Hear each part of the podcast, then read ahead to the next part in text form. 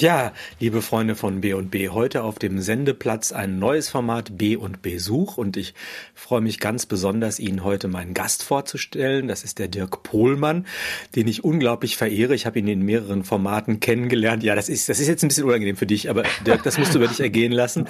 Und was mich also zum einen beeindruckt hat, man kann im Grunde äh, wirklich über alles mit ihm reden, mit großem Sachverstand und die Bücher, die ich gelesen habe und die Orte, die ich aus Literatur kenne, die hat er besucht.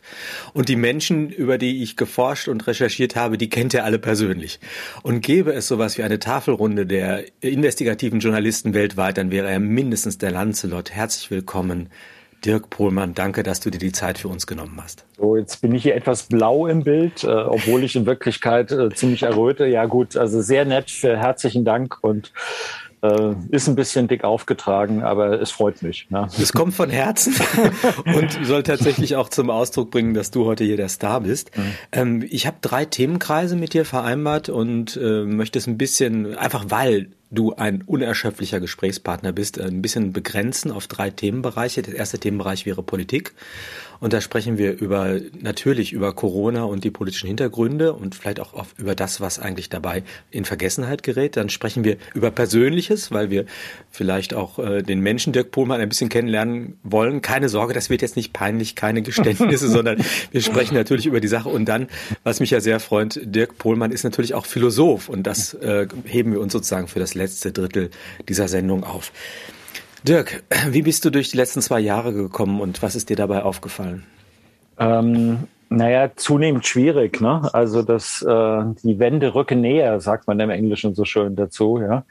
Ähm, und was ich nicht gedacht hätte, wo ich wirklich erstaunt, schockiert bin, ist, wie schnell in Deutschland äh, der Lack der äh, Vergangenheitsbewältigung, wie das so schlecht schön hieß, ähm, abplatzt und darunter zum Vorschein kommt, dass der Blockwart fröhliche Urständ feiert. Ja, also wie weit die, äh, wie schnell das in Deutschland möglich ist, ähm, diese ganze Lust am Strafen und am Überwachen und am andere bevormunden und äh, wie wenig Freiheitsliebe da drin steckt. Das ist das, was mich am meisten stört. Ich komme ja eher aus der linken Ecke, habe aber einen massiven Einschlag in diese Richtung Pursuit of Happiness oder auch äh, ins Freiheitliche.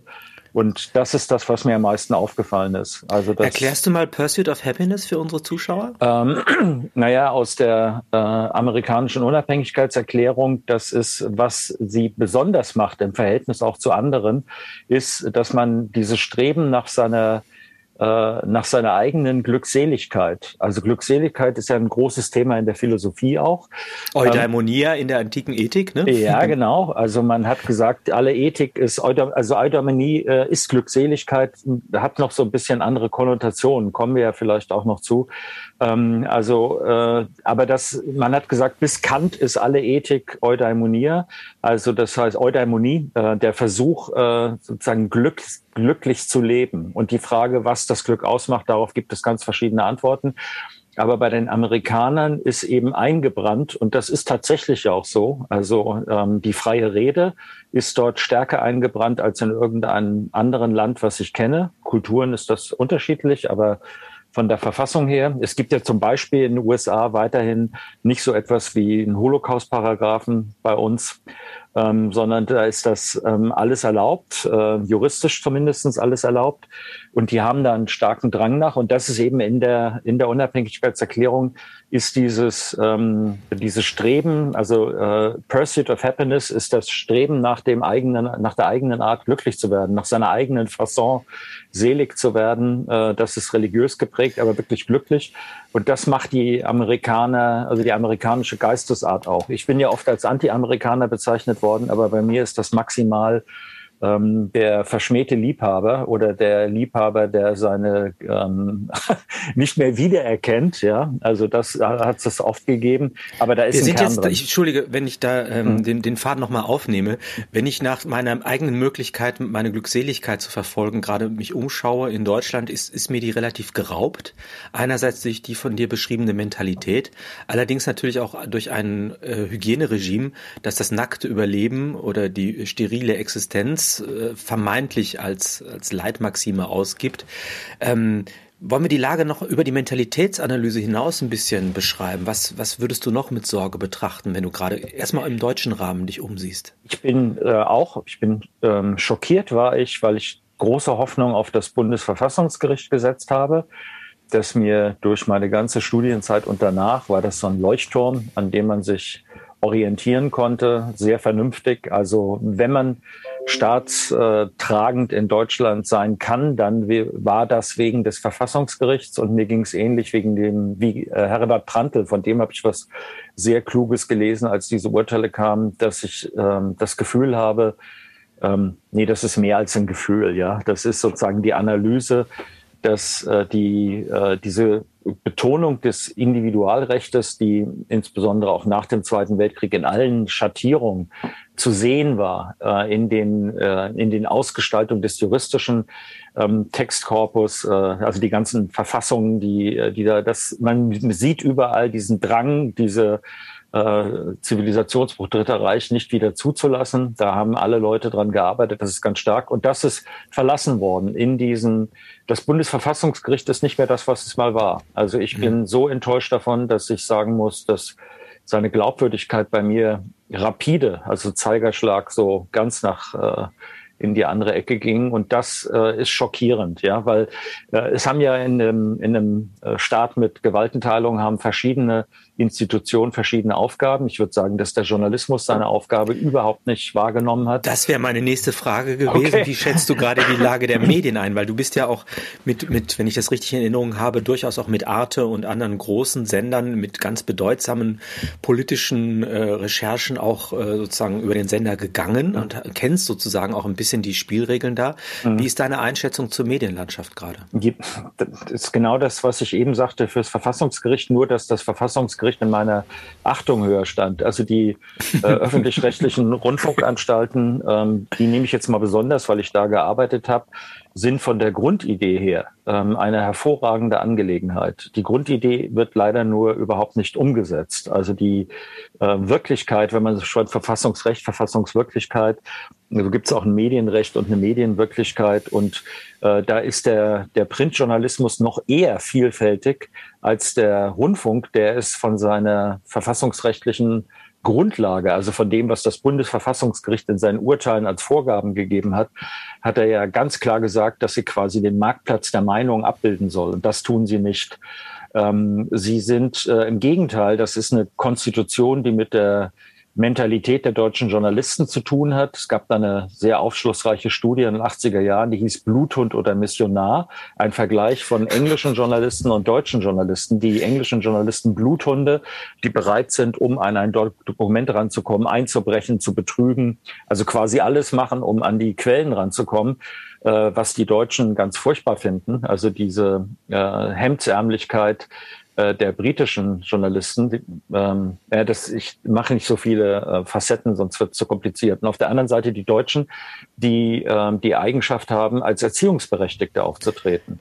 Äh, Missionar ist ja noch harmlos. Inzwischen habe ich das Gefühl, dass sie auch gerne als Großinquisitor unterwegs sind, die dann Urteile fällen und gleichzeitig vollstrecken. Also ich selbst bin auch schon in den Genuss dieser vermeintlich ähm, haltungsjournalistischen Gesinnungs äh, Praxis zu geraten, das fühlt sich nicht sehr angenehm an, weil die genau die Instanzen des Rechtsstaates wie Unschuldvermutung, Revisionsinstanzen, Beweisaufnahme und abgewogenes Urteil überhaupt keine Rolle spielen, sondern man in eine quasi juristische Rolle sich gegenüber der Öffentlichkeit begibt als Journalist, oder? Ja, also es ist, hat so was, ich würde sagen, es hat etwas, du sagst Inquisition und genau daran erinnert es mich, es hat was Religiöses. Also das ist so, mhm. als wenn man einem, erst wenn alle zum rechten Glauben übergetreten sind, zum einzig wahren Glauben und ihn proklamieren, ähm, also äh, Impfung ist die Lösung für alle Probleme, äh, ist alles gut und je mehr ähm, die Wirklichkeit nagt, also je mehr der Ablasshandel, so nenne ich das jetzt mal, kritisiert wird. Nicht, weil ich den Ablass vergleichen will damit, sondern mit dieser Erosion der Glaubwürdigkeit. Mit Vergleichen muss man ja vorsichtig sein. Ne?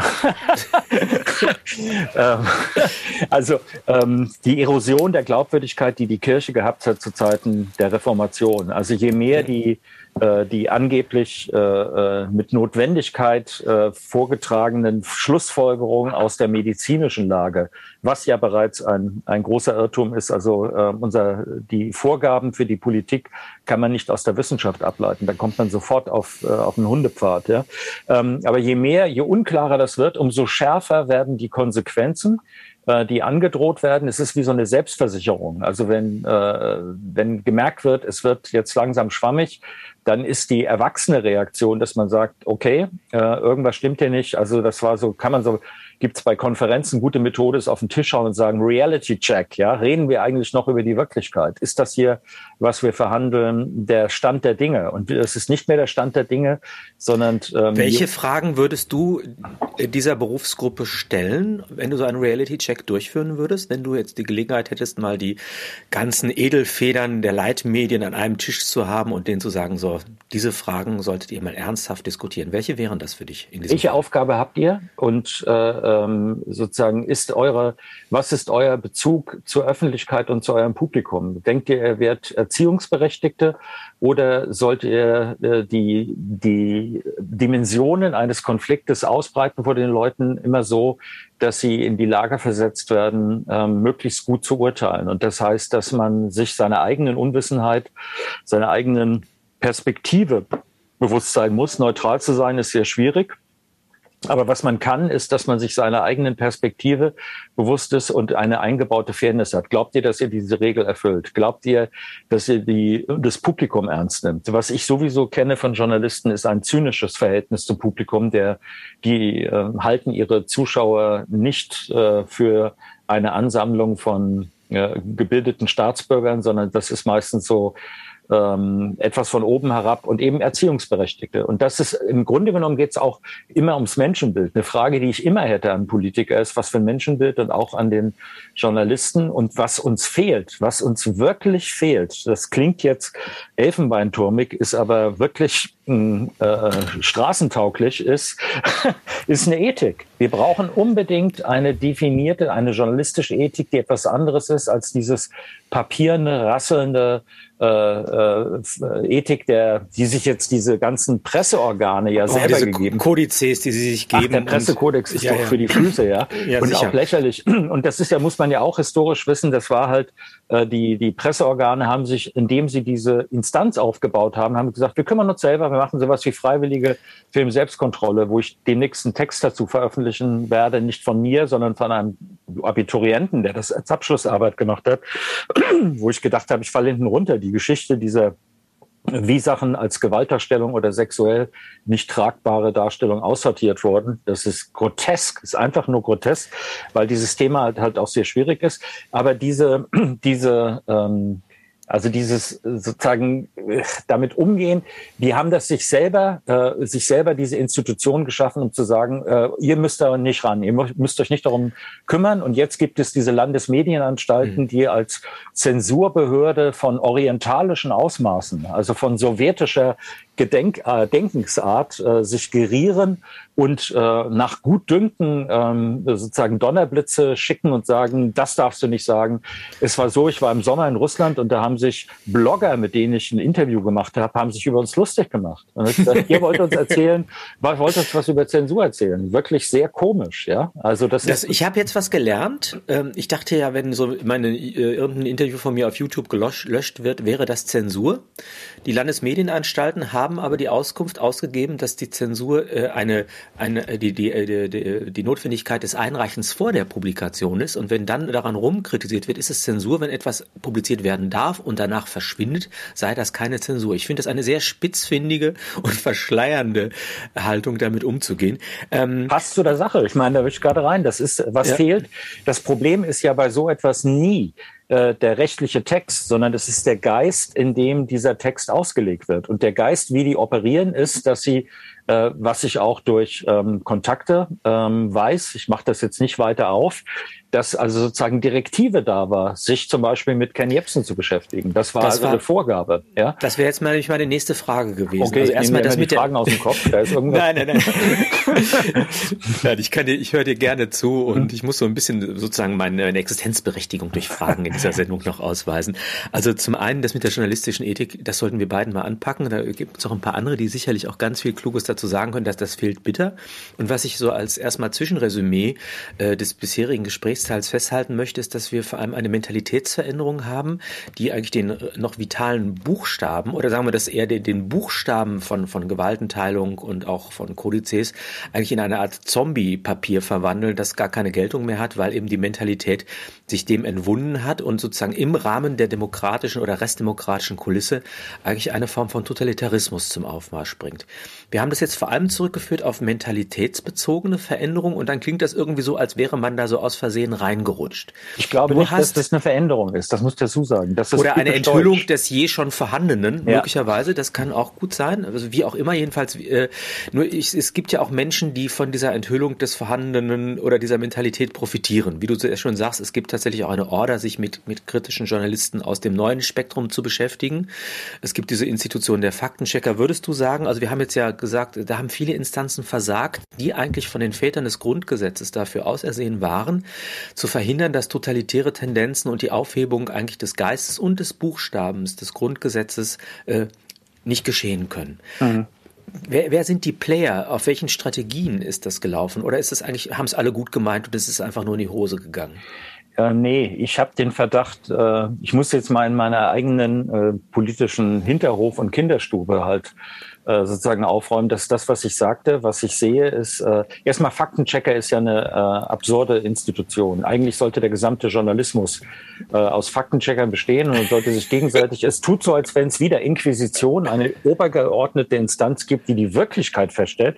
Darunter ist sozusagen die Niederung der Meinung, aber es gibt die wahr, wirklich und die wahre, wissenschaftlichen Idioten, die alle keine Ahnung haben, sondern sich von äh, eben dahergelaufenen Journalisten korrigieren lassen müssen. Das Darf ist, ich jetzt mal aus der Perspektive der Universität sagen. Das ist, äh, ich meine, das ist ja noch absurd, dass er sozusagen ein Robert Malone oder äh, ein, ein äh, Montagnier, äh, Guy Montagnier, müssen sich Sagst du gerade noch, was die beiden für eine Funktion innehaben, falls die nicht jeder kennt? Malone ist der äh, Erfinder der mRNA-Impfung. Äh, dann hatten wir ähm, jetzt komme ich nicht auf den Namen, der Montagnier, äh, Montagnier Nobelpreisträger, äh, der den HIV-Virus ähm, äh, für die Entdeckung des HIV-Virus und Beschreibung den Nobelpreis bekommen hat. Also äh, sozusagen die Endkante, die oberste Königskategorie, wenn du vorhin von Ritter der Tafelrunde äh, was ein schönes Bild ist, weil es auch von einer gewissen Ethik ausgeht, wäre dann eben, wäre auf jeden Fall Montagnier, wäre einer in der Virologie, der da heute dran sitzen würde, als Lebender. Aber muss übers Stöckchen springen beim, bei dem Faktenchecker. ja, also bei dem Fakten, das ist genau der Punkt. Das heißt, da kommt irgendein äh, irgendein Praktikant aus irgendeiner ARD-Redaktion und sagt jetzt dem Montagnier, das, was Sie sagen, ist aber Unsinn und das äh, können wir so nicht bringen, das müssen wir anders machen. Und diese Art, das nennt man ja Scientismus, also die Vorstellung, was übrigens vollkommen entgegensetzt der ähm, normativ vorhandenen Regel, äh, wie Wissenschaft zu funktionieren hat, ist, die ja das System ist, in dem äh, beständig ähm, kritisiert wird und in dem eine Aussage nur dann Wert hat, wenn sie falsifizierbar ist, wenn sie widerlegt werden kann. Und in diesem konstanten Prozess, also der darauf abzielt, zu produzieren, also das heißt, äh, Wahrheit und Wissen, Wissenschaft ist Wahrheitsproduktion, die einer ständigen Revision unterliegt. Und da kommen jetzt Leute und sagen, äh, das dürfen sie aber nicht. Und das geht dann bis dahin, dass jetzt eben das Gespräch von Malone mit äh, Joe Rogan, also einem hervorragenden Interviewer, auch so was typisch amerikanisches, was ich gerne mag, der aus der Wrestling-Szene als Kommentator kam, also jetzt nicht Hochkultur, ja, der das aber saugut macht und Millionen von Zuschauern hat. Und prompt wird dieses Gespräch ich wollte es mir angucken, da war es schon nicht mehr da.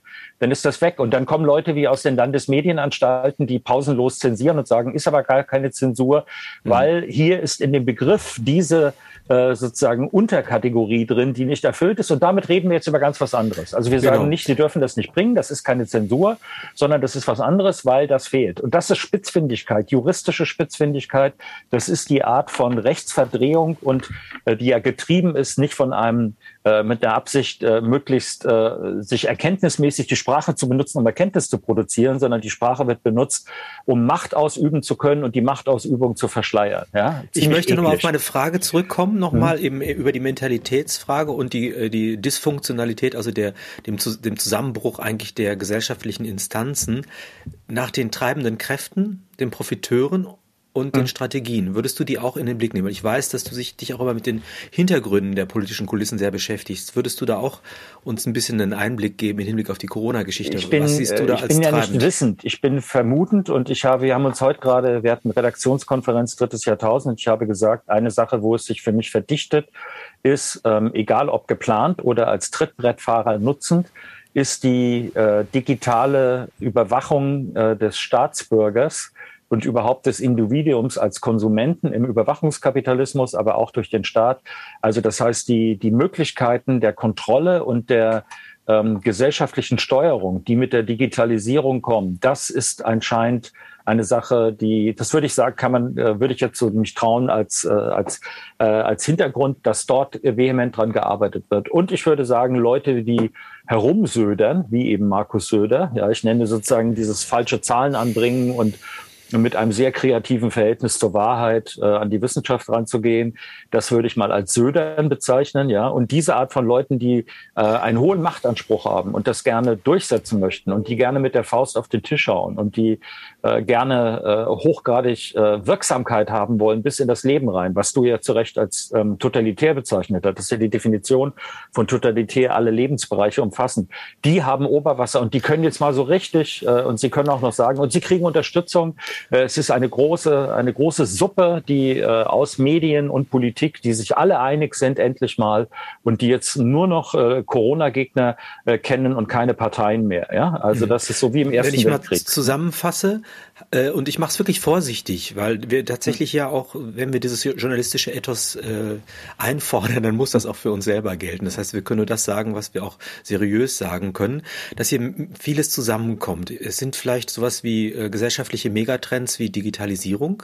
Es ich sind sowas wie Sache, jetzt nee, darf ich kurz unterbrechen. Es gibt ah, ja, eine. Sache, die wichtig ist dabei, und das ist ja. auch die vierte industrielle Revolution. Das mhm. heißt, wir haben Verhältnisse, die dazu führen werden, dass viele Bereiche, Juristen, Mediziner, äh, Journalisten werden auch durch künstliche Intelligenz äh, großflächig ersetzt werden können. Es wird äh, Sie geben ja im Moment auch wenig Anlass, das für eine schlechte Idee zu halten, weil ja auch die natürliche Intelligenz nicht so viel weit reicht. Entschuldigung, wir nee, sind nee, immer gut. ein bisschen albern auch in unserer Sendung. Nee, hier. ist es, ist es ja leider nicht. Ja, ähm, also der ähm, die äh, da ist da ist eine große. Äh, das ist ja was, was Klaus Schwab äh, beschreibt, ja, dass, äh, dass da eine große Umwälzung ist und die Leute, die uns jetzt 30, 40 Jahre den Neoliberalismus als äh, die Verheißung eines neuen Paradieses, in dem alles besser funktioniert, habe ich, als ich 20 war, sogar mal geglaubt für eine Zeit, ja, ähm, dass mit der Privatisierung, wenn man sich äh, drei Monate darüber ärgert, dass man kein Telefon bekommt hat, dann glaubt man dieser Theorie, dass alles besser wird, wenn das alles privat wird. Ähm, das ist auch zum Teil sogar eingetreten, aber im Großen eben nicht. Ja, wenn man die Eisenbahn in England betrachtet, hat man ein katastrophales Beispiel. Oder das Gesundheitswesen in Deutschland. Wasserversorgung in Frankreich. Ich habe viele Beispiele, wo man zeigen kann, dass, äh, dass das nicht, äh, nicht gut funktioniert ähm, hat und nicht weiter nicht gut funktioniert. Also das war die Verheißung vorher und jetzt ist die Verheißung diese neue, ähm, dir wird nichts gehören und du wirst glücklich sein. Das, es geht nicht, dass einem nichts gehört. Irgendjemand gehört es, man darf es dann nur benutzen und jemand anders hat dann ähm, diese ganze Mehrwertdebatte, äh, hat einen Vorteil davon. Also das ist ein zweiter Faktor. Deswegen hatte ich unterbrochen. Äh, ja. diese, äh, es gibt die gesellschaftliche Notwendigkeit, mit diesem Problem der vierten industriellen Revolution umzugehen. Und die Leute wollen, das hat ja auch Schwab so gesagt, das ist eine wunderbare Möglichkeit und äh, nicht Klaus Schwab als Individuum, sondern das Zentralkomitee Komitee des Überwachungskapitalismus, das sich in, ähm, äh, da trifft in der Schweiz mit ihm. Äh, das sind die Leute, die, äh, die die Möglichkeiten und die die Absichten haben, plus die Oligarchie, äh, insbesondere die IT-Oligarchie, die jetzt die Möglichkeit hat, äh, als Herrscher aufzutreten. Die können neben dem, was an in, äh, demokratischen Institutionen ist. Also wir haben so eine Art kleinen, äh, Mil nicht Militärputsch eben, sondern wir haben einen Putsch von Apple, Google und Facebook. Also das ist so eine Sache, ähm, wo ja die, die Leute, die wir jetzt beschimpfen, also die Regierung, die die Maßnahmen macht, eigentlich nur ein, äh, ein Nebenschauplatz sind. Ja? Mhm. Sind, mhm. äh, so. Also ich fasse nochmal zusammen, ich hätte, das wäre hätte ich auch genannt, ich hätte es ein bisschen vorsichtiger genannt, ich freue mich, dass du jetzt so klar bist. Wir haben also sowas wie gesellschaftliche Trends, wie Digitalisierung, die natürlich auch forciert werden. Es ist, ist ja nicht nur eine technische Entwicklung, sondern eine ökonomische. Mhm. Es gibt Menschen, die davon profitieren, es gibt Menschen, die dafür einen Preis zahlen. Das Ganze wird nicht demokratisch ausgehandelt, aber es gibt jetzt ein disruptives Ereignis, das ist ja immer der große Begriff, der dann fällt. Es gibt ja diesen äh, Geist des Kapitalismus, der sich dann eben in seiner digitalen Variante nochmal ganz besonders zeigt. Und da geht es eben um die Zerstörung des Alten und man braucht einen Katalysator, der die Notwendigkeit des, der Erneuerung sichtbar macht. Und nach meiner Einschätzung ist Corona genau dieser Katalysator, weil er einerseits einen großen äh, Einfluss auf die Ver Veränderung der ökonomischen Strukturen hat, im Hinblick auf die, das Verhältnis der Konzerne zu dem Mittelstand und, und, und der, den kleineren wirtschaftlichen Teilnehmern weil er auch zum anderen äh, die Mentalität der Menschen so verändert, dass sie eine Akzeptanz haben für äh, distanziertere Weisen des, des Umgangs, der Kommunikation, des Konsums und der Produktion. Da verändert sich auch vieles, vieles. Mhm. Und mein Eindruck ist, dass diese zwei Jahre tatsächlich sehr wirksam waren. Ich selber habe in mir festgestellt, dass ich mich, äh, obwohl ich das nicht vorhatte, tatsächlich in irgendeiner Weise verändert habe. Ich fühle mich auch ein bisschen beschädigt. Meine normalen Lebensvollzüge, die ich gewohnt bin, äh, die, die gibt's nicht mehr. Ich bin also im, im Grunde in Hausarrest und, und hm. all das, was so mein kulturelles Leben ausmachen würde, das besteht nicht, aber ich transformiere es in den digitalen Raum und liefere mich natürlich deshalb äh, auch den Datenkraken entsprechend aus und verlagere auch meine sozialen, politischen und ökonomischen Aktivitäten in diese Sphäre. Und das scheint ja ganz gut zu passen. Hm. Und ob das jetzt, sagen wir jetzt, Corona initiiert war, um es zu machen, ob man davon profitiert hat, ob man das forciert hat, ob man kommunikativ davon auch irgendwas hatte oder so. Ich glaube, es ist immer multifaktoriell. Was ich aber erschreckend finde, und das war ja der Ausgangspunkt unseres Gespräches, dass das, was eigentlich der Ausgangspunkt einer politischen Veränderung sein sollte, nämlich der demokratische Diskurs in einem Gemeinwesen, ja, der, der sozusagen auch Dinge erstmal zur Disposition stellt und in vielstimmigen Perspektiven beleuchtet, der ist nicht Urheber dieser Veränderungen, mhm. oder? Ja. Ja, das kann ich jetzt mit, äh, mit Ja beantworten. also ich stimme, äh, stimme dem zu. Also das ja. heißt, allen Aspekten, in allen Ausprägungen, äh, was du da erzählt hast, das äh, sehe ich genauso. Und ich bin auch, äh, um das mal gefühlsmäßig zu sagen, man geneigt ja dann ja dazu, so nach dem Motto, hm, kann mir doch nicht und ähm, da komme ich schon drüber weg. Aber äh, was an mir wirklich nagt, ist, dass ich also ich habe so ein Fremdheitsgefühl. Es ist, als wenn ich gekündigt hätte hier. Ja, ich laufe ja. also in einem Gemeinwesen rum, dem ich eigentlich innerlich gekündigt habe, weil ich sage, das äh, ist überhaupt nicht das, was ich mir vorstelle. Also für mich war das immer so, dass man sich, wir haben das vor kurzem gehabt bei Jens Lehrich, gab es ein Gespräch, also wo ähm, auf der Klimaseite, wo sehr extrem unterschiedliche, also jemand von Eike und ich, äh, das ist so 180 Grad auseinander. Und wir haben uns ähm, gestritten auf eine gute Weise und hinterher aber auch miteinander geredet. Und habe ich gedacht, das ist eigentlich wertvoller als das Gespräch, ist dieser Nachweis der Zivilisation, dass das möglich ist. Also so, dass man sich hinterher noch die Hand gibt und wirklich sagt, ähm, sozusagen, es war wirklich interessant, ja. Und ja. Äh, das geht mir, ist mir, fehlt mir völlig. Es ist diese, auch diese, äh, dieses Anheften von Begriffen wie Antisemit und Verschwörungstheoretiker, Querdenker als, äh, als Synonym für rechtsradikal. Also Corona-Leugner. Äh, diese, diese Demokratiefeind, diese Vernichtung, Medienhasser. Ja. Medien, Medienhasser ist das mein Lieblingsbegriff. Ja, nee, das, das ist schlimm und das ist für mich auch erschütternd. Das ist, ich habe tatsächlich auch ein gewisses Ohnmachtsgefühl, ein Fremdheitsgefühl und das Gefühl einer Entwurzelung bei irgendwie der Kont ich kenne die die Gebäude, ich kenne die die Straßen, ich erkenne zum Teil die Menschen wieder und trotzdem ist mir alles fremd. Das ist eine mhm. unglaubliche Entfremdung und äh, die die Möglichkeit einer zukünftigen Beheimatung scheint mir im Moment sehr vage zu sein. Ich würde das gerne jetzt doch nochmal auch in dem politischen, in einen anderen Bereich bringen, denn immer wenn man irgendwie besonders irgendwo hingucken soll, hat man das Gefühl, dass die entscheidenden Sachen gerade im Hintergrund trotzdem irgendwie weiterlaufen und man da gar nicht drüber spricht. Also äh, triviales Beispiel, wenn es ein Fußball-Länderspiel gibt, dann wird im Bundestag mal schnell noch irgendeine Abstimmung durchgewunken, die die Bevölkerung nicht so mitkriegen soll. Was wird uns im Moment an Konflikten und weltpolitischen Themen eigentlich im Moment nicht so ganz gezeigt und worauf sollten wir achten? Ich weiß, dass du eine sehr globale Perspektive hast. Hm.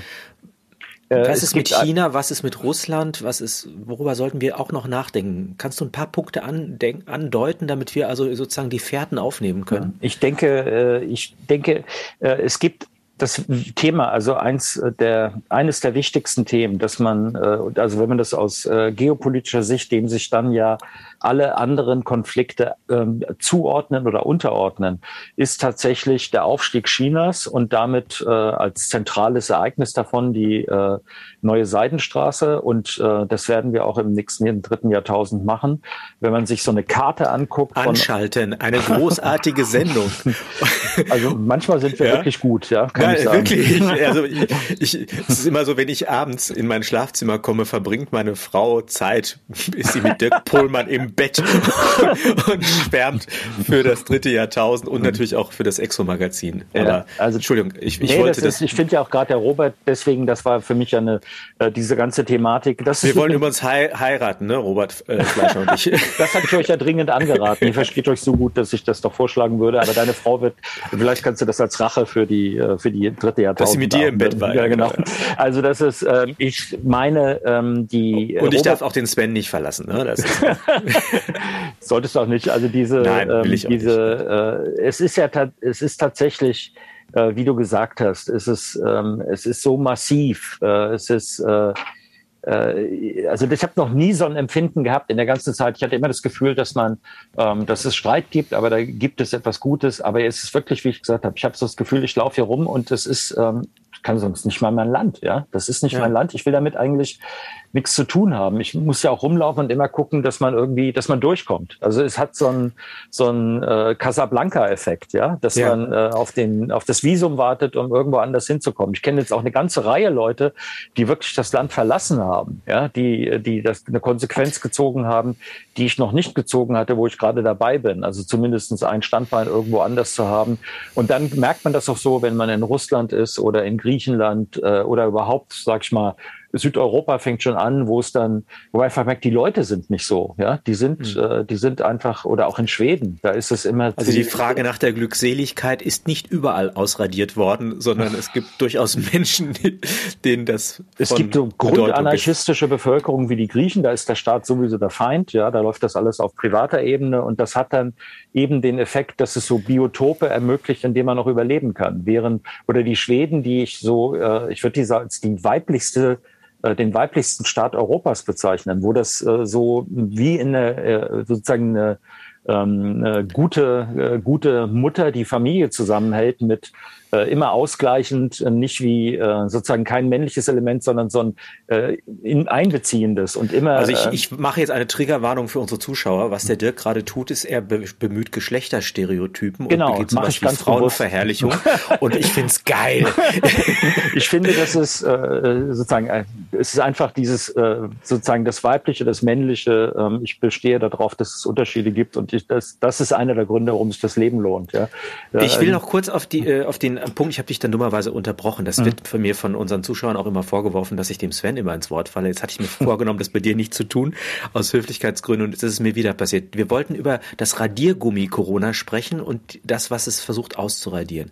Die neue Seidenstraße und ich habe das Gefühl, ja. dass wir China, darf ich gerade die Frage noch ein bisschen zuspitzen, dass das China-Bild auch immer sehr perspektivisch ist in den, in den deutschen Medien, indem man immer zeigt, wenn irgendwas ganz schlimm ist und wenn die ganz böse sind und irgendwie gefährlich sind, dann gibt's, wird da ein Feindbild aufgebaut. Ähm, kann diese neue Seidenstraße nicht auch einen großen ökonomischen und kulturellen Impuls ausmachen, der uns möglicherweise neue Perspektiven geben kann? Also muss ich China als Feind sehen oder kann man China nicht auch als Perspektive betrachten? Überhaupt nicht als Feind. Die Seidenstraße hat für alle Seiten Vorteile, insbesondere für die Chinesen.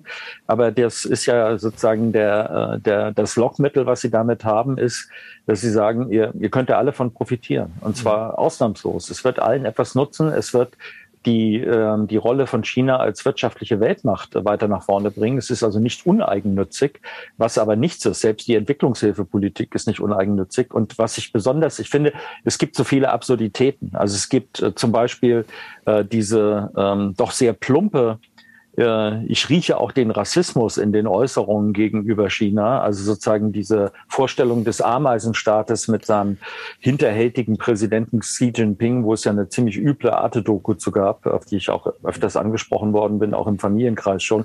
Also das nicht, ähm, nicht erfassen wollen, dass es sich um eine andere es ist ein Zivilisationsstaat, wie man das im Englischen nennt, eine andere Kultur hat, von der wir herzlich wenig wissen. Wir wissen sehr, sehr wenig von und über China. Wir können das mhm. schlecht einschätzen. Äh, die Reaktion darauf ist nicht, äh, ist nicht ähm, Neugierde. Und dann ist es eigentlich noch skurriler. Es gibt ja durchaus ein Interesse in der deutschen Wirtschaft, sich äh, mit China sehr genau zu beschäftigen, die auch ich sehe es gerade nicht, weil ich was davor habe. Ah, okay. Ja, ähm, der, äh, also das heißt, äh, es gibt, äh, also einmal ist es die Kultur, dann haben wir wirtschaftliche Interessen.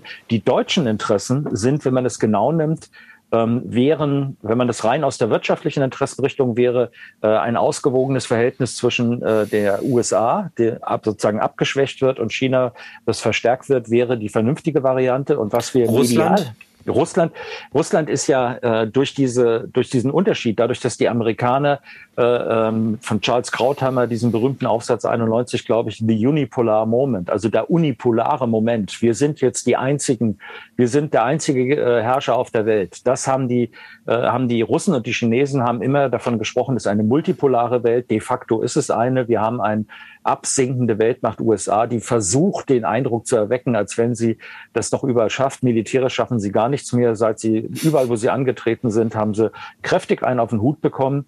Das beste Beispiel ist ja Afghanistan, wo man, äh, um die Taliban zu bekämpfen, 20 Jahre Krieg gegen die Taliban geführt hat, äh, um die Taliban wieder als äh, einzusetzen als Regierungsform jetzt. Also aber die Bundeswehr hat immerhin sehr viel für die Wasserversorgung im ländlichen Raum getan. Wir haben Brunnen gebohrt. Da könnte ja das technische das Hilfswerk eine, eine große Erfolgsgeschichte der deutschen militärischen Außenpolitik. Nee, Nein, Ironie nicht, aus. Ich Nein, kenn, ich weiß doch. Ich kenne sogar Bundeswehrleute. Ähm, ich habe sozusagen, ich lege großen Wert darauf, Kontakte in alle möglichen Bereiche zu haben. Und die Bundeswehr war sehr darüber, hat gesagt, wir sind keine Brunnenbohrer, wir laufen mit Eben. Gewehren rum.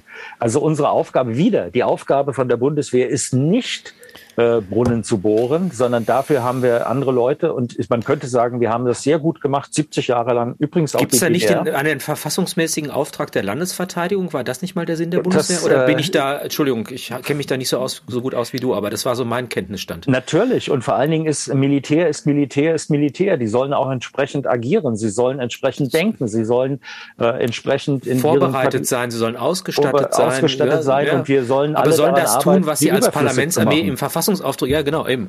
ähm, ich, ein bisschen eine Perspektive noch, bevor wir zum persönlichen Teil gehen, auf, kommen, will, auf den ich nee, nicht so. Ich, achso, das, ah, muss ich, eine ja. Sache, das muss Mach ich es. noch ausführen, weil ja. es gibt also sozusagen, ich habe gesagt, die äh, die äh, reale Situation ist, China steigt auf, das wirtschaftliche Denken, also die deutschen Interessen, sowohl geostrategisch als auch wirtschaftlich sagen, wir müssen unsere Position zwischen USA und äh, und China, da hattest du den Einwand Russland, ich würde Russland, China Übrigens äh, ähm, auch Iran gehört jetzt mit dazu. Das ist eine, eine Gruppe, die gemeinschaftlich sich emanzipierend von der amerikanischen Vormacht, die sie in unterschiedlicher Weise äh, als Missbrauch erlebt haben, ähm, äh, sozusagen jetzt sagen, okay, äh, nicht nie wieder, ja, sich in allen in allen Bereichen unabhängig machen. Und dann gibt es die Absurdität, dass unser Medienkaste die ist sozusagen angedockt an das äh, NATO-amerikanische äh, Propagandanarrativ. Die, äh, die sind noch Kann nicht ich belegen, die Studie von Uwe Krüger, hm. der gezeigt hat, dass eben die, die Edelfedern der Leitmedien tatsächlich sowas wie eine Presseabteilung äh, der NATO sind. Ne? Das ist, das ist sozusagen an, an vielen Bereichen, also wenn sie denn äh, kapitalistisch sortiert wären, ja, dann würden sie ja die Interessen der deutschen Wirtschaft und die sind dadurch, dass sie Realinteressen sind, also realpolitische immer auch ausdrücken, wäre das sehr viel vernünftiger. Aber sie sind wirklich ideologisiert unterwegs und wenn ich dann äh, Marschall da vom Tagesspiegel und sowas, da kann ich äh, äh und äh, also ich brauche die Namen nicht alle, Süddeutsche, das ist, man sieht ja äh, sozusagen, die Leute sind äh, und das ist sozialisiert über diese Thinktanks und über diese Elitenförderung in diesem Bereich. Das ist eine Suppe. Das ist das große Problem im Journalismus, ist, dass man es mit einer auf der einen Seite jetzt mittlerweile mit, äh, es waren schon immer sozusagen eher links geprägt, würde ich aber nicht als Problem sehen, wenn es äh, so eine äh, Underdog-Fairness-Perspektive äh, hat. Aber das in diesem, äh, in dem oberen Bereich, das ist ja das, was ich erlebt habe, auch im ZDF. Ich konnte also meine Sachen machen, die quasi explorativ waren. Ich habe ja als Detektiv gearbeitet und nicht als äh, nicht als Aktivist. Also das erste war Sachen rauszukriegen. Ich habe auch durchaus unterschiedliche, aber als als es dann kollidierte mit dem Narrativ, also mit diesem von oben angestrebten Narrativ, das heißt, äh, wo dann äh, es Gespräche gibt zwischen Botschaftern dem Kanzleramt und dem äh, und der Intendanz im ZDF und das geht dann an den Chefredakteur. Solche Gespräche gibt es. Natürlich gibt es die. Ja, also ich habe ja zum Beispiel eine von den Sachen, wo äh, mir das gesteckt wurde, war, als ich den die Doku gemacht habe, Israel und die Bombe. Da war das schon so, weil es geht ja darum, auch welche, welche Rolle die Bundesrepublik Deutschland dabei hat, ob sie selber vorhatte, Atommacht zu sein. Das sind alles extrem interess interessante Sachen. Und das komme ich jetzt nochmal zurück auf diese, äh, wenn wir sagen, die Seidenstraße. Dann müsste eigentlich, wenn man darüber redet, müsste ähm, ganz oft die Seidenstraße vorkommen und müsste sagen, das ist die Situation, und dann müsste ja die, die Medien hätten ja die Aufgabe, die Interessenlagen der Politik, die Interessenlagen dieser Einbindung äh, in militärische Bündnisse dem Zuschauer zu erklären, aber nicht im Sinne, ich beeinflusse dich, dass du das gut findest, sondern ihm zu sagen, das ist jetzt die Lage. Das macht zum Beispiel Arte mit, äh, mit seiner wunderbaren Sendung Hinter den Karten. Da kriegt man sowas wie ein Briefing über Geopolitik, äh, wo man, also Französisch ist sehr didaktisch, fast äh, wie eine kleine Vorlesung, ja, ja. Äh, aber auf einem hohen Informationsniveau. Sowas haben wir aber gar nicht. Bei uns würde automatisch geguckt werden, was richtig ist. Ich kann vielleicht mal eine kleine Anekdote, weil ich gerade geschnitten ja, habe gerne. mit einem Cutter. Ja. Äh, der hat mir, das ist nicht von mir, das war jetzt frisch, der hat gesagt, die haben da ähm, ähm, äh, haben, im, äh, haben eine Sendung gemacht und da ging es um Ladendiebstahl. Und den haben sie mit versteckter Kamera gefilmt und dann war das so, oder gesagt, okay, 70 Prozent von den Ladendiebstählen waren Leute mit Migrationshintergrund, ziemlich viele äh, aus dem rumänischen Sinti-Roma-Milieu, wo Kinder dazu ähm, angehalten wurden. Jetzt war man da, waren das alles nicht so recht im Schneideraum. Ähm, das war ungefähr, sagte er, ungefähr 70, 30 und dann sagte der äh, Autor, machen wir 50-50, damit das nicht so ähm, sozusagen so rüberkommt. Und das haben sie dann haben sie gemacht. Äh, und dann kam der Redaktionsleiter und der sagte, oh, oh, das tut aber weh, das müssen wir ein bisschen, nehmen wir mehr Deutsche. Äh, sozusagen äh, zeigen wir mehr Deutsche. Und dann kam es nochmal von der Chefredaktion. Am Ende war es so, dass es 10 zu 1 war. Ja, und jetzt könnte man sich ja darüber unterhalten, wenn man äh, Statistiken hat, mit allen Unterschieden, ob die jetzt stimmen oder nicht, könnte man sagen, ich gleiche das daran ab, wie die reale Kriminalstatistik ist, damit ich nicht meine Stichprobe verfälschend benutze, um ein falsches Bild. Aber hier ist nach dem Bauchgefühl von Leuten, nach ihren politischen Überzeugungen abgeglichen worden. Und das geht gar nicht. Das geht gar nicht. Das ist, man glaubt, man tut was Gutes, ja, weil man dann sagt, ich unterstütze doch jetzt nicht äh, Leute, die dann nachher AfD wählen. Das ist übrigens ein Standardargument mittlerweile, dass man aufpassen muss. Was ja in der Demokratie etwas sehr Erschütterliches ist, wenn Menschen von ihrem Wahlrecht Gebrauch machen in unzulässiger Weise, indem sie unerwünschte Parteien wählen. Ja, das, das ist ja wäre, sag ich mal, für eine für eine Ethik wäre das äh, so in dem Moment, wo die Bevölkerung abgestimmt hat. Die Bevölkerung ist der Souverän, ja. Eben. Wenn die abgestimmt hat und die haben die gewählt, dann hat man sie in der Wahlrunde auch mit reinzunehmen. Eben. Ich muss sie dann auch nicht gut finden und ich werde auch, äh, wenn ich ein Interview mache, äh, aber auch das äh, sozusagen, da gibt es so verschiedene Benehmregeln, ja. Wenn äh, also jemand aus, wenn Angela Merkel äh, interviewt wird, ist das doch sehr sehr verständnisvoll Obrigkeit staatlich von unten nach oben guckend. Äh, und wenn, die, wenn Alice Weidel dann wird äh, da ist, äh, dann wird als erstes klar gemacht, dass man äh, dass man sie nicht gut findet und dass man äh, zu, äh, zu dieser richtigen Kirche gehört und dass man die schärfstmögliche Verurteilung von ihr abgegeben hat, aber nicht durch eine kluge Frage oder dass man sie versucht, sich, dass sie sich selber demaskiert, sondern das ist das ist schon so, das ist so ein Fall, wo man hinguckt, da bin ich jetzt, ich bin jetzt kein Fan davon, aber dann kommt mein, mein Fair-Play-Gefühl, ja, kommt genau. dann und sagt mir, äh, genau. hör mal, das geht doch nicht, was ihr da macht, ja. Ich würde okay. sagen, es ist nicht nur das Fair-Play-Gefühl, sondern ich denke, äh, selbst wenn es das Gute ist, mit dem man sich da gemein macht oder das man versucht herzustellen, äh, ist erstmal der Gedanke der, des Journalismus ja nicht Realität zu schaffen, sondern irgendwie, wenn auch perspektivisch Realität abzubilden. Das ist schon zweierlei. Ne? Und ich würde sagen, kein einziges Ziel kann so gut sein, dass man das Gut oder das, das Leitprinzip des Journalismus selbst, nämlich die Glaubwürdigkeit und das Vertrauen in diese Glaubwürdigkeit beschädigt. Mhm. Denn das ist eine viel, ein viel höherer Schaden, der entsteht, als wenn jetzt jemand mal irgendwie wenn es überhaupt ein Schaden ist, die AfD wählt. Ich denke, im, im Rahmen einer Demokratie ist es ja gestattet, dass man unterschiedliche Auffassungen vertritt. Ich möchte jetzt, wenn ich darf und du den China-Punkt gemacht hast. Mhm. Sonst äh, tatsächlich einen, einen, kleinen Ausblick von dir warten. Ich, ich, ich hasse das selber, wenn ich in Diskussionen bin und man mich fragt, na, wie geht's weiter? Und ich sage dann, na, meine Glaskugel habe ich nicht dabei, aber es zeichnen sich Tendenzen ab. Was sind deine Befürchtungen? Was sind deine Hoffnungen für die Weiterentwicklung in Deutschland auf der Basis der Analysen, die wir gemacht haben? Mhm. Und vielleicht dann in einem zweiten Schritt, was könnten wir von der globalen äh, erwart äh, Entwicklung erwarten oder was müssen wir befürchten? Also vielleicht erstmal Deutschland, gibt es eine Impfpflicht, wird die Gesellschaft weiter auseinanderreißen, laufen wir in eine wirtschaftliche Katastrophe hinein, wird die neue Regierung neue Impulse setzen, die wieder den, die, die Glückseligkeit für die Menschen in greifbare Nähe rücken wird? Ja, besonders letzteres, glaube ich. Ja, all das. ja, ja. Entschuldigung. Ja, das ist, äh, also, es, also, geht, äh, es geht in eine falsche Richtung und äh, das hängt damit zusammen auch, ähm, dass die das Nachdenken über das, was es nicht gibt, also den Nirgendort, das heißt ja Utopie, Utopos, also der, der Ort, den es nicht gibt. Mehr bedeutet es erstmal nicht, als äh, sich über etwas Gedanken zu machen, äh, was es nicht gibt. Hat bei uns äh, sozusagen so eine psychiatrische Komponente mittlerweile in der Diskussion. Aber wenn man jetzt sieht, was Klaus Schwab macht, ist genau diese oligarchische Utopie äh, mithilfe von ausgebildeten Leuten, der holt dann Philosophen, Künstler zusammen und will nicht nur The Great Reset, sondern The Great Narrative auch machen. Er will das so gut verpacken, dass wir alle seinen Köder mit Leine und mit Schwimmer gleich äh, schlucken und äh, sozusagen dann äh, an dieser Stelle dort mitmachen. Vielleicht glaubt er auch, dass das gut ist. Ich weiß es nicht. Ich habe so einen Maschinenwesen-Eindruck von ihm, wenn ich ihm zugucke. Aber ähm, das ist, äh, also das, die, die Aus, der Ausblick, den ich habe, ist eine, dass die Demokratie in die westlichen Demokratien glauben nicht mehr an ihre eigenen Prinzipien. Sie sind übergegangen zu einer ähm, zu einer Form von äh, Regierungshandeln mit Spin-Doktoren, äh, wo es um Cleverness geht, nicht mehr um den Appell äh, an die Einsicht und an das Gute im weitesten Sinne, sondern es ist, äh, wer, wie, wer ist in der Lage, sich durchzusetzen. Es hat so eine Komponente, die ähm, kein äh, keinen Wertehorizont mehr habt. Also in, gibt ja bei äh, Thomas von Aquin auf Rückblicken auf äh, Aristoteles dieses, dass Klugheit die Erkenntnis des Guten ist. Und daneben gibt es eine operative Klugheit, äh, juristische Klugheit, die ein anderes Wort hat, die sogar ein anderes Wort besitzt.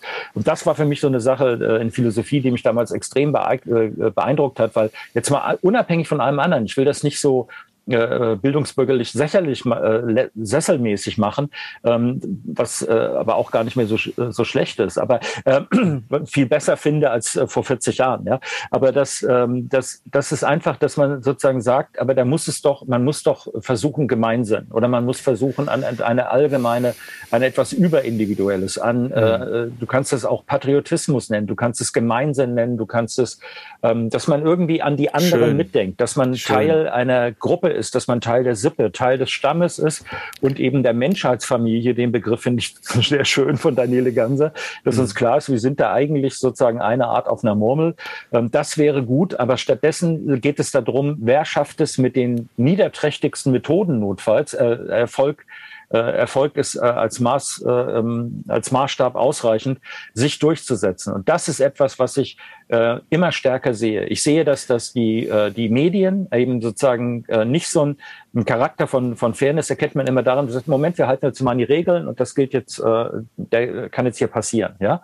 Oder wenn es eben äh, griechisch ist, dass man sagt, ah, lassen wir durch. ja. Oder wenn es russisch ist, äh, das ist dann, oh, was war ein schönes Kind, geh mal. Also das ist sozusagen dieses, ähm, dieses fünfe Grade sein lassen. Das ist, ne, es mhm. ist digital, es ist erbarmungslos und es ist verlogen. Und da sehe ich keinen anderen, da, ich sehe nichts, was dem entgegenspricht. Das ist diese Härte, die du gesagt hast in dieser Aussage von der Landesmedienanstalt, die nicht sagen, äh, gefällt mir irgendwie, ich, äh, also kein, kein Empfinden von Unwohlsein, wenn man Leute abschaltet. Ich meine, äh, das ist ja RT, so ein Beispiel. Die Deutsche mhm. Welle sendet da munter vor sich hin und ruft zu Demonstrationen auf in, in Russland äh, gegen Putin. Äh, und bei uns äh, wird RT äh, abgeschaltet und am nächsten Tag reden die darüber, dass die Pressefreiheit in Russland in Gefahr ist. Ja, die Ironie ist ja nicht mehr, also das ist ja grotesk und wir sind auch leider Doppelmo Doppelmoral hält besser, ne? Eine ja. Moral für mich, eine für die anderen. das ist damit damit kann man weiterkommen und ich, ich denke, also wenn ich es zusammenfassen darf, hören wir hier eine sozusagen kulturelle Enthemmung im Hinblick auf Wertorientierung mhm. und auch äh, rechtsstaatliche Regularien. Ja. Wir hören Egoismus, Konkurrenz, wir hören den Willen zur Macht, mhm. wir hören eine instrumentelle Vernunft, also eine Vernunft, die sich zum Mittel für alles macht, was nicht unbedingt das Gute sein muss, sondern die alle Zwecke anstrebt, die zu technischen Mitteln greift, die auch die Machtmittel der, der Massenmedien und auch der digitalen Medien nutzt, die auch über, zu Überwachung Bewertungskriterien greift. Eine sehr dystopische Perspektive, aber du sagst, äh, es, es kann ja der Gedanke der Utopie auch wiederbelebt werden, indem wir selber sagen, diesen Nichtort, den möchten wir selber mal bespielen und uns was ausdenken. Ich frage jetzt mal ganz konkret, glaubst du, dass eine Impfpflicht kommen wird? Nein, ähm, ich glaube, dass das, ähm, glaube, dass das nicht mehr durchsetzbar ist, weil zum einen Omikron ja eine Variante ist, die extrem ansteckend und ähm, sehr harmlos ist. Das kann man ja ähm, zum Beispiel in Südafrika, hat eine andere Altersstruktur, brauchen wir alles nicht in die Einzelheiten gehen, aber man kann diese die, die grobe Kursrichtung, ja, die ja zum Navigieren meistens reicht. Also zehn Grad äh, genau ist genug. Ja. Ähm, das kann man sehen, dass äh, das äh, da ist. Und das außerdem sehe ich, äh, dass der der Anteil der Leute, die sich ähm, doch veräppelt vorkommen, die zweimal geimpft sind und die jetzt sagen, ähm, ich habe das doch mitgemacht, damit das vorbei ist. Und man hat uns gesagt, wenn ihr alle brav seid, dann äh, gibt's wieder gibt's wieder ein Eis, so ungefähr. Ja, und es gibt kein Eis. Es gibt die weitere Ankündigung, ähm, dass zwei, drei, viermal. Wir haben das Problem, was passiert denn mit dem Immunsystem und so weiter. Man, immer mehr Leute kennen Leute aus ihrem Bekanntenkreis, die ähm, Impfschäden abgekriegt haben und wo man gemerkt hat, da ist aber gar nicht so der Drang da, das zu melden oder das öffentlich zu machen, sondern das soll so unter der Decke bleiben, wenn mhm. da so etwas ist. Das heißt, der, die, äh, das persönliche quasi statistische Erleben von der Situation, die ja so aussieht, dass die Impfungen nicht wirklich äh, funktionieren, die Maßnahmen aber immer härter dagegen durchgesetzt werden, so nach dem Motto, erst wenn der letzte Deutsche geimpft ist, ähm, das ist so, äh, also muss ich nicht weiter, vorhin schon drüber geredet. Das, äh, das führt dazu, dass der Anteil der zweifelnden und genervten Bürger größer wird. Und ich glaube, was ich gestern gesehen habe von Dresden, da war so ein, hat mir jemand geschickt, so ein Rundumbild äh, von der Demonstration und soweit das Auge reicht Blaulicht. Das ist dann sozusagen die Psychose von dem Ministerpräsidenten Kretschmer, der jetzt glaubt, mit staatlicher Gewalt das irgendwie noch einordnen zu können. Aber da gibt es doch, und ich war in Frankfurt, ich habe mich mit einem ehemaligen Studienkollegen getroffen, der waren wir, da kam gerade die Demonstration durchs Bankenviertel und der sagte, letzte Woche oder vor zwei Wochen waren das hier irgendwie 200 bis 500 Leute und das waren elf Minuten, als die an uns vorbeizogen. Ich habe es gestoppt. Mhm. Und dann sieht man, da passiert was. Deswegen glaube ich, dass die ähm, sozusagen, äh, das ist mein Empfinden wenigstens, es ist in gewisser Weise auch meine Hoffnung, mhm. ähm, dass, äh, dass das nicht mehr es, es, sozusagen, es greift nicht mehr. Das heißt, dieses, diese Drohung und das Versprechen folgt uns, wir wissen, wo es lang geht, folgt mhm. uns und die Sache wird wieder normal. Da begreifen immer mehr Leute, es wird gar nichts normal. Es wird so, mhm. Äh, die haben sich in dieser, in dieser schrägen Machtausübung, indem sie den Leuten Vorschriften machen können. Es geht um Macht, ja, es geht ums Gehorchen, es geht, dass es durchgesetzt werden soll. Da sind immer mehr Leute, die, die ähm, zumindest noch in Zweifel geraten. Und das, das ist, macht mir, das macht, reden. Das macht mir jetzt Hoffnung. Äh, es ist also praktisch dieses auf den Tisch hauen und sagen, Reality Check, please. Mhm. Das Realitätsprinzip selber klopft nochmal an und fragt, Entschuldigung, was ist eigentlich mit dem ganzen Kram? Ich glaube, wir haben so eine, einen Zusammenbruch der, der Narrative, das steht an. Und was dann passieren könnte, ist, dass den Leuten vielleicht auch wieder bewusst wird, dass Macht in einer Demokratie verliehene Macht ist. Ja. Dass die Menschen, die gerade die Macht haben, sie von uns auf Zeit in die Hände bekommen haben und dass wir ihnen die auch jederzeit entziehen können. Das gibt mir Hoffnung. Jetzt habe ich aber gerade auf die Uhr geguckt, möchte deinen Beitrag jetzt nicht ab okay. schneiden. Äh, aber äh, natürlich habe ich unseren Zuschauern versprochen, dass wir auch noch persönlich reden. Aber wenn du kurz okay. noch deinen Gedanken loswerden willst, ich würde nee, gerne ist gut. Okay, also das gut. Sonst wir, wir, wir, wir machen das einfach nochmal. Ja. ich habe es ja schon gesagt, es ist unerschöpflich, mit dir zu sprechen. Ähm, ich habe gedacht, wie, wie, wie komme ich dem Menschen näher, ohne irgendwie sozusagen dich zu einem Seelenstriptease zu bringen? Und ich habe, äh, wir haben im Vorgespräch über Kinderbücher gelesen, die wir gelesen haben, äh, gelesen haben. Und ich wollte dich mal fragen, wie der kleine Dirk Pohlmann in seinem Kinderzimmer saß und Science Fiction gelesen hat. Und zwar würde ich interessieren gerne, was du gelesen hast, aber dann möchte ich nicht jetzt den klugen, erwachsenen Dirk Pohlmann über diese Bücher reden hören, das vielleicht später, sondern was das mit dem, mit der Fantasie und dem Seelenleben des jungen Dirk Pohlmann angefangen hat. Und dann würde ich vielleicht auch ein bisschen gern von mir erzählen, wie das war mhm. Und dann können wir mal abgleichen, was eigentlich diese Form von Literatur mit uns angestellt hat in der Zeit. Was hast du gelesen und was, was ist dir dabei durch den Kopf gegangen? Ja, ich habe äh, ähm, so von einem, äh, von einem Schulfreund, äh, der hatte irgendwie äh, Verwandtschaft in der DDR, glaube ich. Die haben immer sehr günstige Geschenke gemacht. Und das waren Bücher aus der DDR. Und da gab es auch Science Fiction, die ich gekriegt habe. Ähm, bei einem weiß ich den Titel gar nicht. Äh, äh irgendwas mit, äh, äh, war eine große Rakete drauf, so mit, äh, ähm, wie das halt in 50er Jahren aussah. Dann habe ich, hatte ich so ein Buch über Astronomie. Da waren ganz viele Bilder drin. Ähm, 60er Jahre, wie das im Jahr 2000 aussieht. Und da war der Mond bewohnt und man, es gab Städte unter Wasser und äh, da liefen immer so Astronauten auf der Erde, äh, Entschuldigung, auf dem Mond rum und auf dem Mars. Äh, und ich habe, äh, ich habe ja die ganze Raumfahrt mitgemacht. Das sind einige meiner ersten Erinnerungen, ist diese Gemini-Kapseln, die so ein Rendezvous hatten mit so einer Goldfolie hinten, schwarz-weiß, äh, blaue Murmel, Gold, äh, was mich... Mitgemacht ähm, war, heißt aber nicht, du warst an Bord, sondern du hast es in den Medien Ich war natürlich an Bord. Ne? also, Nein, das hat mich ungeheuer beeindruckt. Und ich habe ja. immer, habe auf dem Rücken liegend unter meinem, äh, unter meinem Kinderschreibtisch im Zimmer, habe ich Astronaut gespielt, der äh, sozusagen in der Kapsel hochgeschossen wird. Das heißt, das war ja die Zeit, wo wir ich glaube, alle dachten, dass mit der Raumfahrt ein neues Zeitalter anbricht, mit so einem Ausblick, dass man vernünftig miteinander umgehen wird. Ja, das war doch immer was Doppeltes. Es war immer eine, eine, technologische Utopie oder eine Vision. Das heißt, man hat die, die, technischen Möglichkeiten, die sich in der Gegenwart abgezeichnet haben, ein bisschen in die Zukunft hineingerechnet. Mhm. Das war eine, das hat mich total begeistert. Isaac Asimov hat mal unterschieden zwischen Science Fiction und Fantasy und hat gesagt, ja, Fantasy ist das, was, beziehungsweise Science Fiction ist das, was auf der Basis eines technischen Fortschrittes möglich ist. Mhm. Und Fantasy ist etwas, was sozusagen nur in der Fantasie der Menschen möglich ist. Und diese, dieses Ausdehnen und das Expandieren der, äh, der, der Technik in die Zukunft war immer mit einem Fortschrittsglauben verbunden, dass man sagt, naja, die Probleme von heute sind nicht lösbar, aber der technische Fortschritt wird dazu führen, dass wir sie lösen. Und das war nie als nur technische Utopie gedacht, sondern immer auch als soziale und gesellschaftliche Utopie, dass die Lebensverhältnisse sich auch bessern können durch den technischen Fortschritt. Und die, das Aufbrechen in den Raum war auch sozusagen der Aufbruch zu neuen Möglichkeiten friedlicheren Menschseins. Also so habe ich das damals wahrgenommen. Ne? Das unbedingt, unbedingt. Das war ganz starkes, äh, wirklich Utopie ja auch, nirgend Ort ja. wieder. Also das heißt in die Zukunft und äh, da durfte man drüber Gedanken machen und das war in der Schicht, in der ich aufgewachsen bin. Ich hatte so ein, äh, waren ja sozusagen viele ähm, Ingenieure dabei. Das war ein Onkel von mir, der da sehr belesen war. Das war damals ja nicht so hoch angesehen, Science Fiction, ja, obwohl es äh, nee, war so ein bisschen schmuddelig, weil die Cover, genau. die waren auch nicht so edel, ne, genau. Ja, und das war, die waren genau, die waren äh, und das waren Taschenbücher und so ja. und das war, also der Bildungsbürger las etwas anderes, ja, aber oh. mein Onkel war, den habe ich sehr gemocht und der hat mir so Bücher gegeben, äh, hat auch mal gesagt, das lohnt sich und ich habe die ja gerne gelesen und ich kann mich an zwei Sachen erinnern. Das eine ist tatsächlich die Zeitmaschine, die ich gelesen habe, wo das Buch anders ist als der Film. Der Film Wells, ist gut, ne?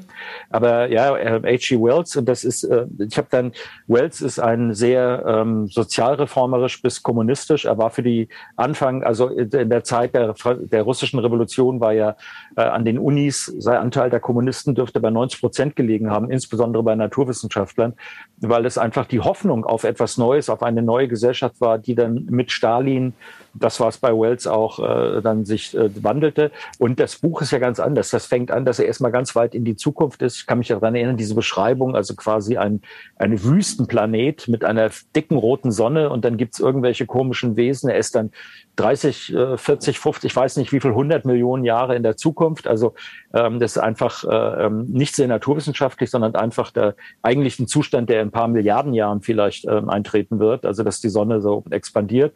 Dann geht er nochmal weiter und da gibt's, es gibt also keine Menschen mehr und dann geht er zurück.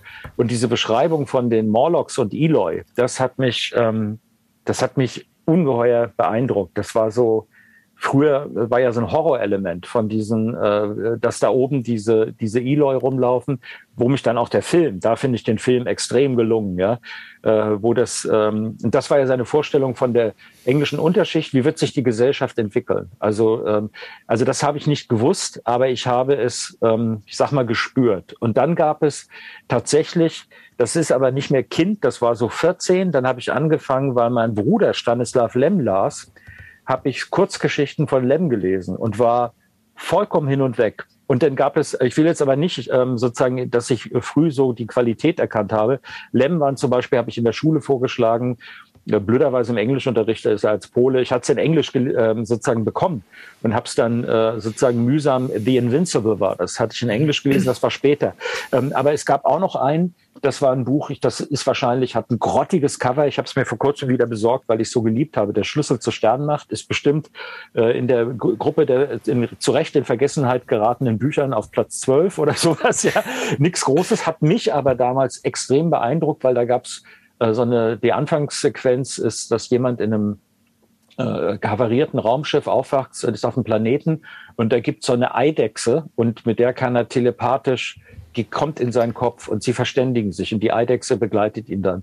Das nach dieser Art Freundschaft. Ich bin dann wirklich bei uns ja. ins Feld und habe Eidechsen gefangen ja. und war dann, habe so gedacht, ich möchte auch so eine Eidechse. Also weil die andere Kinder gerne einen ja. Hund gehabt hätten, hätte ich gern so eine telepathische Eidechse gehabt, habe mich dann angefangen, mich für Eidechsen zu interessieren. Aber diese diese Erweiterung darauf, also diese Vorstellung von Telepathie, ja. das war für mich wow. Aber darf ich dazu ja? auch eine Geschichte erzählen? Das, das, fügt sich ganz klar auch in meine Seelenlage ein. Der kleine Matthias, der auch Astronaut gespielt hat mit so einem komischen Bauarbeiterhelm und natürlich dann David Bowie und Kraftwerk und diese ganzen Sachen. Ähm, also dieses Gefühl, ähm, die, die, die, äh, sag mal, aus so einer, ich komme aus so einer Enge, ich bin auf dem Dorf ausgewachsen, das war, also meine Eltern hatten da den, den freien Geist ja, und trotzdem waren das enge Verhältnisse, aber es waren auch geborgene Verhältnisse. Und natürlich irgendwie das Aufbrechen in die Weite war die Faszination der Fremde, aber auch das, die Hoffnung, einen Vertrauten zu finden. Ich habe ein Buch gelesen, das habe ich jetzt auch wieder entdeckt, ein deutsches Buch, Sein großer Freund aus dem All. Ich weiß nicht, ob du das kennst, handelt nee, von einem kleinen Jungen, der in, der in seiner Klasse keine große Rolle spielt und auf einem Campingplatz in den Ferien einen Alien kennenlernt, der ihn mit Kraft und Technologie irgendwie versorgt und ihm dieses Gefühl von Geborgenheit in der Fremde, durch das Fremde, in der Freundlichkeit und der Entfaltung seiner Verantwortung. Also es war eine Art Bildungsroman gewissermaßen. Mhm. Und was mich dann auch noch berührt hat oder wo ich mich auch ein bisschen erschrocken habe vor mir selbst, ist, dass dieser Gedanke der Machbarkeit. Ich habe ja gerade über diesen Fortschrittgedanken gesprochen, der irgendwie auch so ganz viel Hoffnung äh, und Optimismus verbreitet hat. Andererseits auch so das Hinnehmen von Grenzen äh, schwierig erscheinen ließ. Und das bezog sich ja nicht nur auf die Technik, sondern auf den Menschen selbst. Es gab ja auch immer die Vision, dass für diese neue Zukunft auch ein neuer Mensch her muss. Und ich habe selber ein, äh, ja, ein, ein Geschichtsfragment von mir gefunden, das ich mit 12 oder 13 geschrieben habe, oh, wo okay. ich von einem Menschenzüchtungsexperiment geschrieben habe, wo also die Kinder den Eltern weggenommen wurden. Vielleicht, weiß ich nicht, meine Mama guckt jetzt wahrscheinlich zu, ich hab dich lieb, Mama, ich wollte nicht von euch weggenommen werden. Aber irgendwie so diese Idee, dass man sozusagen die Einflüsse der Tradition unterbindet mhm. und den Menschen irgendwie in einer Art intellektuellen Neuorientierung ein neues Lebensmodell nahebringt. Und das sind natürlich auch Allmachtsfantasien, die im sozialtechnologischen Raum nicht nur im Science Fiction geschrieben wurden,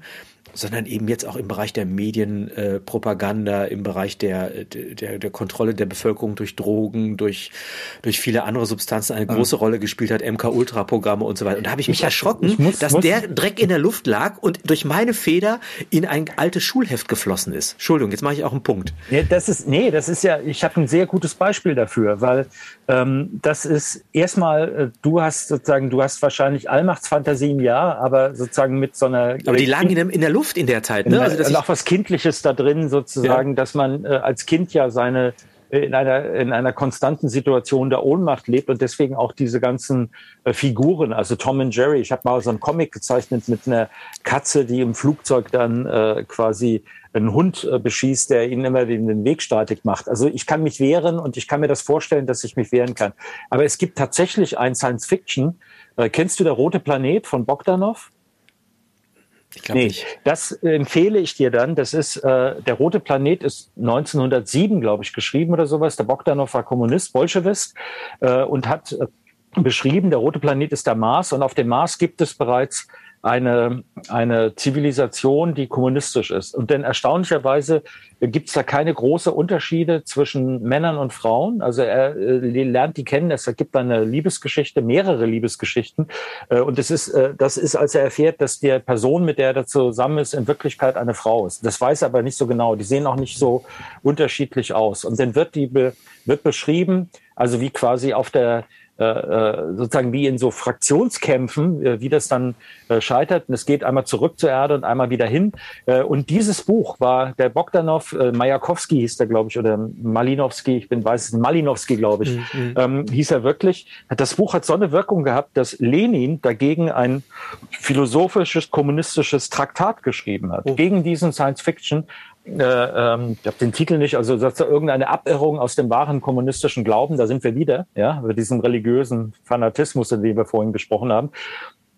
Und er ist dann dieser Mann, der äh, hoch in der, in der, äh, bei den Bolschewisten war, ist aus der kommunistischen Partei ausgeschlossen worden. Dieses mhm. Buch ist faszinierend und es gibt, ich bin gerade am Sammeln für eine Bekannte, ähm, der ich das äh, schicken will. Es gibt noch ein weiteres Buch, wo die, äh, das ist kein, das ist Science Fiction, aber es ist kein Roman, wo die versucht haben, die Vorstellung der Auferstehung im Fleische, also Christus kommt zurück und die Menschen kommen aus ihren Gräbern, was wir aus ähm, in der Persiflage quasi aus allen Zombie-Filmen kommt. Aber diese Vorstellung haben tatsächlich auch die Kommunisten vertreten, dass sie mit der Wissenschaft, die sie ja beherrschen, in der Lage sein werden, alle Menschen, die bereits gestorben sind, in den Gräbern wieder zu erstehen lassen, also lebendig, äh, diesmal nicht über religiöse äh, Erweckung, sondern über, äh, über äh, materialistische Naturwissenschaft. Also du siehst, dass diese Vorstellung von einer, wobei das, äh, der rote Planet ist wirklich lesenswert und das ist auch äh, ist auch nicht böse. Das ist sozusagen nicht, du riechst nicht den totalitären stalinistischen äh, Gulaggeist dadurch, sondern was sehr humanistisches und auch was Toll. sehr selbstkritisches.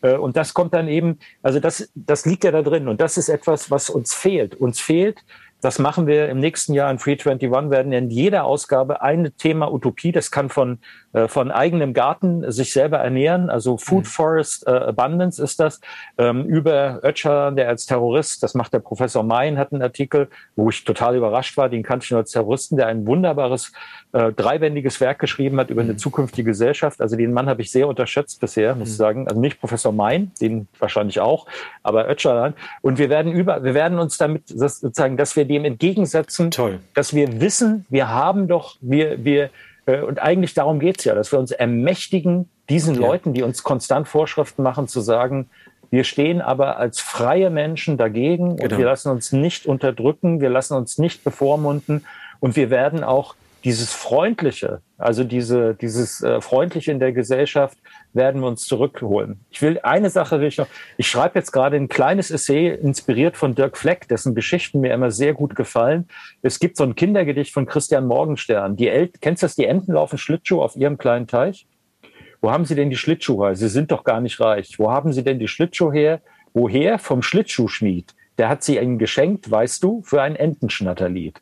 Das ist sozusagen ein einfaches Kindergedicht, aber das hat für mich so, äh, ich habe das meinen Kindern immer gerne ähm, erzählt auch, das ist so die Vorstellung, dass da Enten, erstmal Enten Schlittschuh laufen auf dem Teich, ist ja so eine kleine absurde Sache. Und dann hat ihnen jemand die geschenkt und gemacht, äh, nicht um sie ihnen zu verkaufen, sondern mhm. wegen einem Schlittschuh. Und sozusagen diese schöne Absurdität, dass man etwas genießen kann, also ein wunderbares kleines Bild, was einen Kinder dann Schön. ja auch glauben, ja, und dieser Geist, der da drin steckt, also diese Liebe zur äh, zu dem, was dich umgibt, zu den Wesen, zu den Menschen und daraus ah. etwas zu schlagen, Funken genau. zu schlagen, das ist etwas, was ich das fehlt und das ist das Gegengift gegen auch diese digitale ähm, Vereinnahmung, ja. die ähm, also das, ich würde das, die Schönheit. Ich, ja? ich würde also genau, ich glaube, wir haben ganz viel, was uns madig gemacht wurde, weil man es uns nicht verkaufen konnte. Also der, der, der mhm. gerade der Überwachungskapitalismus äh, zieht seine Kraft ja daher, dass er uns die Dinge raubt, aus denen wir eigentlich Kraft ziehen und dann was verkauft, was uns irgendwie abhängig macht, ist so mhm. mein Eindruck.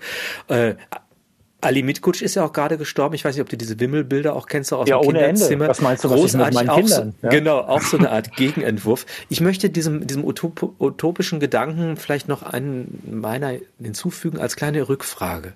Ähm, weil das, das Problem ist ja, dass bei der äh, Konstruktion des neuen Menschen man eigentlich ähm, die Herkunft des Alten immer abschneiden muss. Das heißt, vielfach sind ja diese Utopien mhm. als gesellschaftliche Utopien immer um den Preis erkauft, dass ich etwas auslöschen muss, was jemand mitbringt. Das ist immer sozusagen eine Kontaminierung. Das ist auch eine Sterilisierungsgeste, die wir gerade natürlich auch kennenlernen. Und es hat was zu tun mit einer Entwurzelung und Entheimatung. Mhm. Die Perspektiven, die du jetzt aufschlägst, ist eigentlich äh, sowas wie eine Renaissance. Also, dass wir sozusagen diese Entzauberung der Welt rückgängig machen und wieder unseren Blick schärfen und eine Heimweh nach der Wirklichkeit verspüren, aus die man uns ja gewissermaßen vertrieben hat, die aber jederzeit da ist. Also, das heißt, der gutherzige Nachbar, der mir einen Kuchen rüberbringt, wenn es mir schlecht geht, äh, das Schnattern der Enten und der nette Schlittschuhbauer, Zuschauer, mhm. die sind ja nach wie vor da und äh, ich glaube, wenn wir auch das wieder zum Glänzen bringen, dann kann auch sozusagen die Verbindung von Herkunft und Zukunft äh, eine Utopie, die, die nicht durch das Ausradieren unserer Geschichte geschieht, sondern die äh, durch das Auflesen unserer Geschichte ganz viele Perspektiven bringen. Lieber Dirk, mhm. Das war großartig. Ich bin hingerissen und hoffe, dass ich mit meinen dümmlichen Fragen irgendwie dem gerecht geworden bin. Mal auf, äh, dich, nein, wirklich, nicht nein, hochzuloben und dich nein, nein, zu machen. Ja. Nein, nein, nein, das ist mir schon, also ich, ich, das ist, das ist mir, das ist wirklich, das ist mir schon ernst. Also mhm. äh, dieser Mann hat das mit eigenen Augen gesehen, worüber wir in Zeitungen lesen und kann tatsächlich ein begründetes eigenes Urteil aus vielen Facetten fällen und ich finde, das verdient Anerkennung. Ich finde, wir beide sollten uns an diese Sache mit der journalistischen Ethik machen und mhm. ich denke auch der Professor Mayen, den ich äh, mhm. von der Herkunft, von seinem Denken, von dem, was ich höre, von seinem Mut, äh, was, äh, das vielleicht auch noch, ich hatte vor kurzem ein Gespräch mit Peter Hannem, einer der besten Investigativjournalisten der Welt, der die Moricha Vanunu-Geschichte rausgebracht hat, äh, die Tatsache, dass äh, die äh, Südafrikaner von den Israelis Nuklearwaffen bekommen haben, die Liberty-Affäre, eine hervorragende BBC-Doku dazu gemacht hat. Und dann sagt er mir, ich war an der Uni und die haben mich eingeladen, Professor für Journalismus zu werden. Und ich war da und dann sitze ich da und dann sind da die Professoren und Doktoren. Äh, das sind Leute, die haben das letzte Mal vor 15 Jahren irgendwie bei einer Lokalzeitung was gemacht. Die sind nie als Journalisten irgendwie unterwegs gewesen, haben nie Schwierigkeiten mit dem Staat gehabt, die haben nie eine Investigativgeschichte hat gesagt, da fehlt etwas. Und genau diese Verbindung von ähm, Füßen auf dem Boden des Journalismus, äh, sozusagen Bewohnen des Elfenbeinturms, was seinen, seinen absoluten Wert hat, und das zu kombinieren und das äh, sozusagen zu, zusammenzugießen zwischen philosophischer Überlegung, zwischen praktischem, und das heißt auch immer für den Underdog da sein. Der Underdog in jeder Gesellschaft. Wenn ich in China bin, muss ich für die Dissidenten dort eintreten. Wenn ich im Westen bin, muss ich für die Dissidenten hier eintreten. Das ist die Perspektive des Journalisten, ist immer Unterstützung, also du bist so eine Art Ritter der Tafelrunde mit dem Schwert für die äh, zum Schützen der, der Armen und Schwachen und der Witwen und Waisen. Das ist die Aufgabe, nicht äh, sozusagen und dem, der König nur, wenn es der gute König ist. Ja, also das ist diese Geschichten. Das ist äh, eine eine wesentliche Aufgabe und da ich finde an der Stelle da glaube ich, dass wir beide auch einen sinnvollen Beitrag leisten könnten, mhm. der ähm, der wirklich etwas äh, Substanzielles hervorbringt. Das wäre ja eine schöne Sache, wenn man in der Lage wäre, ein Gedankengebäude zu machen, an dem andere dann weiterarbeiten ja. oder es kritisieren, aber es auf jeden Fall Wirksamkeit entfaltet. Würde ich das gerne machen mir eine dir. große Freude und ich hoffe, dass du irgendwann mal wiederkommst. Vielen Dank, dass du uns deine Zeit geschenkt hast. Wir haben alle unglaublich viel zu tun im Moment und irgendwie hat man das Gefühl, auch immer alles schon gesagt zu haben, aber gerade in der Kombination der, der, der Gesprächspartner, glaube ich, können wir wieder noch Funken schlagen aus den, aus den Themen. Danke Danke für die Perspektiven, die du uns gegeben hast. Und ich verabschiede mich von unseren Zuschauern. In der nächsten Woche ist der Sven immer noch unterwegs und wir werden über die ehemalige Ex-DDR sprechen. Ich nenne das extra so. Und äh, das wird auch wieder ganz spannend. Schaltet wieder ein. Bis dahin. Danke für so ein Gespräch. Danke. Tschüss.